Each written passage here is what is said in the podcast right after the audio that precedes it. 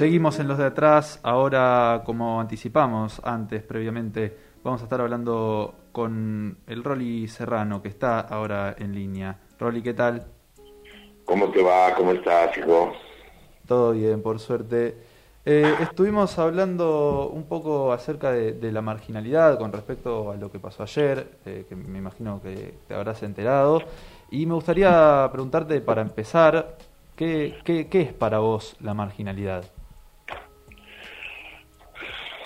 Bueno, para mí la marginalidad es lo que dejamos de costado, dejamos que, que permitimos que suceda esto de que alguien no te importa, de que alguien es o parte de la sociedad sea como una especie de, basurero, ¿no? Mm. Eh, y no nos preocupa, miramos para otro lado eh, y lo consideramos eh, como peligrosos, en vez de decir, eh, bueno, esta gente necesita ayuda, no, al contrario, le cerramos las ventanas, le cerramos las puertas y este, desgraciadamente eso está sucediendo muy fuerte en nuestro país. Hace 40 años que vamos en democracia y todavía no lo podemos solucionar. Sí, ¿y, y cómo, cómo crees que, que se trata desde, desde, algunos medios de comunicación? ¿Desde qué ángulo ves que se toca el tema de la marginalidad? Yo creo que los medios de comunicación la usan a la marginalidad. De hecho, muchos programas de televisión este, quizás no lo, quizás no lo muestran como, como una realidad de decir, bueno, esto tenemos que modificar, sino eh, lo usan como para mostrarlo morbosamente. Quizás la ficción sea un lugar donde sea un espacio de denuncia pero en el caso de los noticieros, de los programas basura de televisión, usan la marginalidad como un medio. O fíjate, qué sé yo, eh, programas como Policías en Acción. Eh, o sea, los malos están en los barrios bajos, digamos, ¿no? Están en los barrios pobres. No van, no hacen ninguna de los allanamientos que haya en los country o en las zonas, no van ellos con las camionetas, van a los lugares donde la gente es pobre y, y este y inclusive entran a las casas de una manera y te muestran tan feamente a un pibe que tiene cuatro paquetitos de droga y no van a la casa de los narcotraficantes que traen cientos de kilos, ¿no?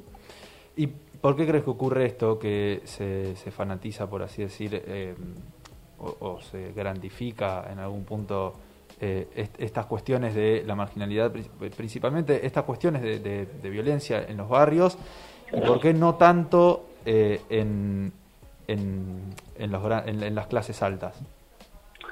Bueno, porque indudablemente en las clases altas tienen un determinado poder que impiden que, digamos, tienen la posibilidad de, de, tapar puertas, digamos, ¿no? Y decir, bueno, che, de esto no se habla y no se habla digamos, en cambio la gente humilde no tiene esa posibilidad, están a, la deriva. ¿Y, cómo esto también de que, de que se, últimamente en, Argentina hubo muchas series acerca de esto, de, la marginalidad, de las villas, de, las cárceles, vos mismo fuiste protagonista en, en algunas de estas series, o por lo menos estás participando ahora eh, en la serie de, la, de Polka 1.5.18. ¿Por qué crees que, que tienen tanto éxito? Mira, será porque porque mirás algo desde afuera, porque lo ves desde afuera y no te, no, no, digamos, es como un cuento, ¿no? Lo, lo, ves desde lejos y, y no, a vos no te pasa, entonces, que, es como con una especie de curiosidad que tenemos, que la gente, vos fíjate, pasaba, digamos, con un ser tan especial como el caso de Maradona, digamos, ¿no? que era un tipo que nos representaba en todas nuestras miserias a nosotros, eh, porque quizás muchos de nosotros hubiéramos querido hacer todo lo que él hizo y no tuvimos ni los huevos ni, ni, ni, obviamente, por otro lado, obviamente, hay un, una cuestión social que uno respeta y tiene que respetar, digamos, Diego rompía todas las barreras, para bien y para mal. Entonces, por eso es que la gente, digamos, también tenía como una especie de, de algo especial hacia esa persona que hacía eso, ¿no? Este, no sé si estoy variando, pero de alguna manera es como que somos boyer en, en, ver a la sociedad, digamos, ver y no querer ver cuando no queremos, porque si vamos por la calle y vemos un tipo tirado en la calle, miramos para otro lado o nos cruzamos de vereda para no tener que, que, que involucrarte, ¿no?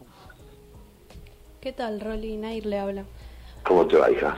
Eh, centrándome un poco en las ficciones que trabajaste, tanto el marginal como la de Polka, la 1, 1518, eh, quería saber qué se siente el representar de alguna manera esa marginalidad.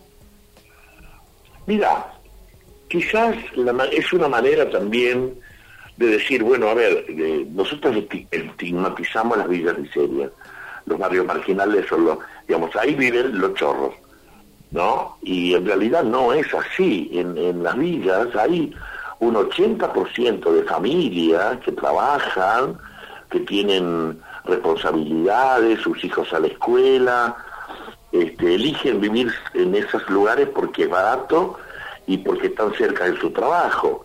Eh, yo he, recorrido villas y sé, conozco realmente cómo, cómo vive la gente de ahí. Y indudablemente sí, hay un grado de marginalidad adentro, porque es como un escondite, es un lugar que se permite, eh, eh, existe, pero no quiere decir, nosotros en general decimos villas y series, decir, bueno, son todos chorros, son todos malos, y bueno, que se, hay que erradicarlos, hay que sacarlos de ahí y, llevarlos a y tirarlos en algún lado, ¿no? Como ha, como ha sucedido. Hola, Rolly, ¿cómo estás? Brian te habla. ¿Cómo te va, Brian? Bien. Yendo por ese por ese lado, ¿no? Que estabas que estabas comentando con respecto a, eh, a esa representación que mucha gente tiene en la villa, te quería preguntar por el sentido contrario, ¿no? ¿Qué, qué opinás vos de la romantización de, la villa, que es quizás una de las críticas eh, que, algunos le hacen a, la nueva serie de Polka. Son críticas, son críticas y obviamente yo las respeto y cada uno puede opinar lo que quiera. Yo no creo que haya una romantización. Eh, lo que pasa es que de alguna manera lo que es difícil imponer esto de que, ojo, en la villa no todos son malos eh, se entiende lo que quiero decir, porque es como decirle una, mostrar una realidad y decir, chicos, a ver, paremos la mano. Eh, todos los pibes que te paran en la calle y te quieren limpiar el vidrio no son chorros. Hay muchos que están ahí limpiándote vidrio y a lo mejor no están robándote los celulares por las avenidas.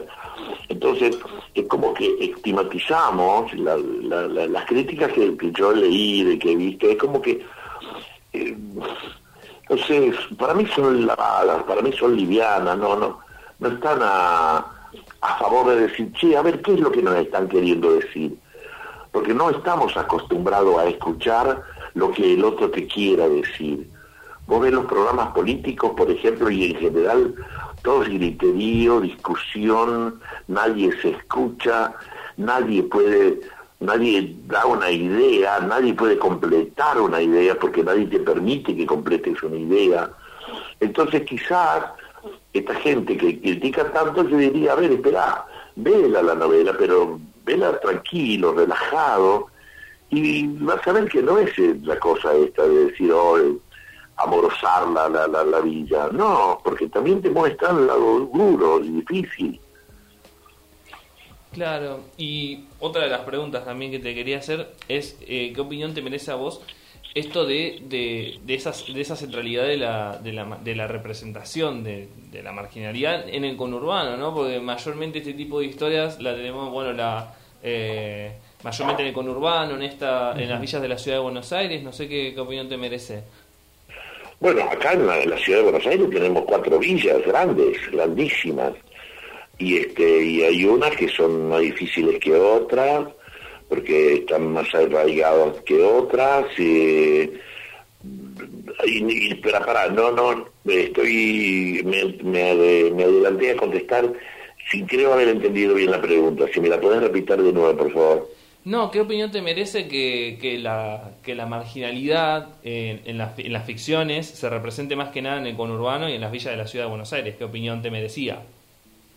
Bueno, no, porque, perdón, vuelvo de nuevo. Eh, en la capital tiene, tiene cuatro villas muy grandes y estamos mostrando esa villa, la ficción está mostrando esa, pero representa a todas las villas, digamos, de alguna manera porque no todas son iguales, cada uno tiene un mundo distinto. Eh, por ejemplo, eh, ¿cómo se llama la villa esta que está acá en Benesarfield, arriba de pasando, pasando Constitución, una villa grandísima. Eh, no me va a salir el nombre, no sé si... ¿eh? Bueno, en esa villa, digamos, hay pero una cantidad extraordinaria de familias que, que, que, vos ves a la mañana, salen los padres con las madres, con los chicos al colegio y, el tipo va a trabajar a una, empresa y la madre va a trabajar en una limpieza. Eh, son gente de laburo, este, que eligen esa posibilidad de estar cerca de su trabajo, porque imagínate un tipo que vive en Gleu y trabaja en en San Isidro y no puede alquilar nada en San Isidro, tiene que vivir en Gleu. Entonces, para ir de Gleu a San Isidro, tiene que tomar cuatro o cinco colectivos que le demandan tres horas por día de su vida o cuatro horas por día de su vida y quizá gran parte del dinero, del poco dinero que gana. Entonces mucha gente elige por eso vivir en las villas. Rolly, ¿qué te sucedió ayer cuando viste las escenas de, los desalojos en la Villa Tentorino? ¿Qué, qué, te pareció? Mira, eh, por un lado, eh, si hay para mejora, si esos desalojos tiene que ver con las familias que vienen ahí, le dan la posibilidad de tener un mejor, mejor lugar de vivienda, no me parece injusto. Quizás sí, a veces las formas uno viste no, otra vez volvemos a, pegar, a, golpear, porque indudablemente la gente tiene, tiene una necesidad de resistirse. Pero por otro lado a mí me, me salta también, digamos, con este, estos tipos de gobierno que, que con el afán de, de, mejorar un lugar también hacen sus grandes negociados y vos decís, ¿qué pasa acá? Vos fíjate, una cosa maravillosa, porque no deja de ser maravillosa, que es todo el, eh, ¿cómo se llama? Lo que está detrás de la Casa de Gobierno, eh, ¿cómo se llama? No entendí, eh, perdón. ¿Eh? No entendí bien qué cosa. Toda, la, toda la urbanización nueva que hay cerca del río ahora. Este, Puerto Madero. Claro. Puerto Madero. Puerto Madero. Ah, ok, sí, sí. Puerto Madero me parece una maravilla, pero me parece extraordinario. Pero por otro lado, también sé que fue un gran negociado y un y alguien alguien o alguienes han ganado millones y millones y millones de pesos y esa plata que de un lugar que era del Estado, que era de la gente, no volvió a la gente, fue a bolsillo de otro. Entonces a veces es como una cosa y la otra. ¿Te entiendo lo que quiero decir? Rory, volviendo a la ficción, ¿cómo la ves en general en Argentina? Yo creo que está pasando por un momento difícil, por lo nuevo que está pasando en el mundo, con, con la aparición de, por ejemplo, de, estos eh, canales como Netflix o, o Vimeo, un montón de cosas más, que quizás ellos que tienen la posibilidad económica, este, sí, te pueden mostrar, inclusive vos podés lograr poner un producto o dos productos. Pero ¿qué pasó con la industria en la Argentina? La industria argentina está prácticamente destruida. Son pocos los que están apostando porque logran quizás mostrar después esos productos en, en, esta, en estos canales. Pero en general los canales de aire ya prácticamente no están apostando a la ficción. fíjate que el único que tiene ficción nacional. En este momento creo que Canal 13. En este momento sí eh, está por venirse también la nueva del Marginal. Eh, y después vendrá de nuevo el Marginal en Canal 7. Acuérdense, yo por ahí no sé, ustedes a lo mejor no sé la edad que tienen, Pero cuando yo vine a Buenos Aires en el año 80, Canal 7 producía cuatro o cinco programas de ficción y eran extraordinarios. Y todos los canales tenían como mínimo tres programas de ficción por día. Bueno, todo eso desapareció, ha ido desapareciendo. Me duele porque es nuestra cultura. Entonces empezamos a producir algo para que le guste al resto del mundo, pero no estamos produciendo lo que tenga que ver con lo que nosotros queremos hacer culturalmente. Eh, Rolly, ¿y, en qué lugar ubicás em, al sindicato de doctores que, o al gremio de doctores que fue muy criticado durante el año pasado, durante la pandemia? bueno, este, en todos estos momentos de crisis eh, han sucedido eso y un montón de cosas más, obviamente.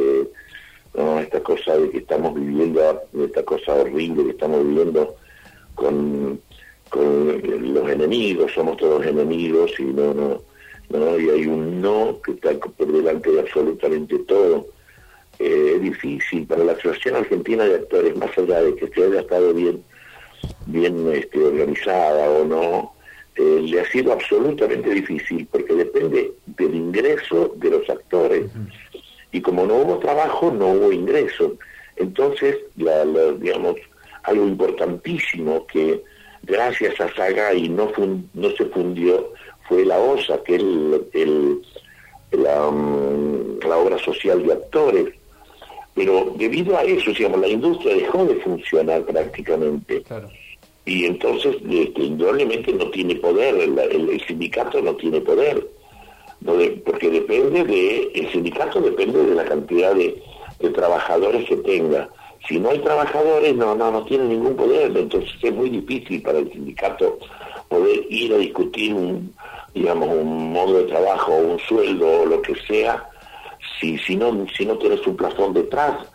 Entonces lo que todo el trabajo que se estaba haciendo con la ley de teatro, con leyes que nos ayudarían a nosotros a, poder decir, bueno, a ver, no estemos hablando de, la farándula, no estemos hablando de lo comercial, estamos hablando de cultura, cómo desde los actores podemos aportar a un, a un hecho cultural que tenga que ver con la difusión de la cultura. ¿no? Y que no, a mí no me interesa ganar grandes sueldos, a mí me interesa, sí, como actor, poder trabajar y y ayudar culturalmente a, quienes pueda. Si yo simplemente puedo sobrevivir con eso, no necesito más. Nosotros no somos Estados Unidos que vamos a tener mansiones, salvo dos o tres que tienen esa suerte, nada más. ¿Y cómo viviste vos, eh, ya para ir cerrando, una pregunta un poquito aparte de, lo que estábamos hablando, ¿cómo viviste vos la pandemia? ¿Cómo la atravesaste? Mira, yo este, siempre fui bastante inquieto y, importante, está bueno para, para el momento de encierro, me parece que fue importante eso, ¿no? Tener algo para hacer. Sí, siempre fui inquieto y lo dije, a mí no me va a parar esto, digamos, entonces siempre utilicé ese espacio que tenía para un montón de cosas, para leer, para reescribir, para armar proyectos, para um, ayudarme a mí también, empezar a pensar un poco más por mí, cómo estoy, que, que, que digamos, es como que no, me senté en mi casa a llorar de, bronca porque no podía salir a tomando una cerveza. Rolly, muchas gracias por la comunicación. A ustedes, chicos, que, que anden muy bien y muchísimas gracias por la nota. No, gracias a vos. Un saludo. Un abrazo. Hablamos con el Rolly Serrano, actor, eh, ahora en la nueva serie de Polka, la 1.11, la 1.15, la, oh, la 1.518, difícil. Se, se, te, se te cambia ahí, no, se confunde. Pero bueno,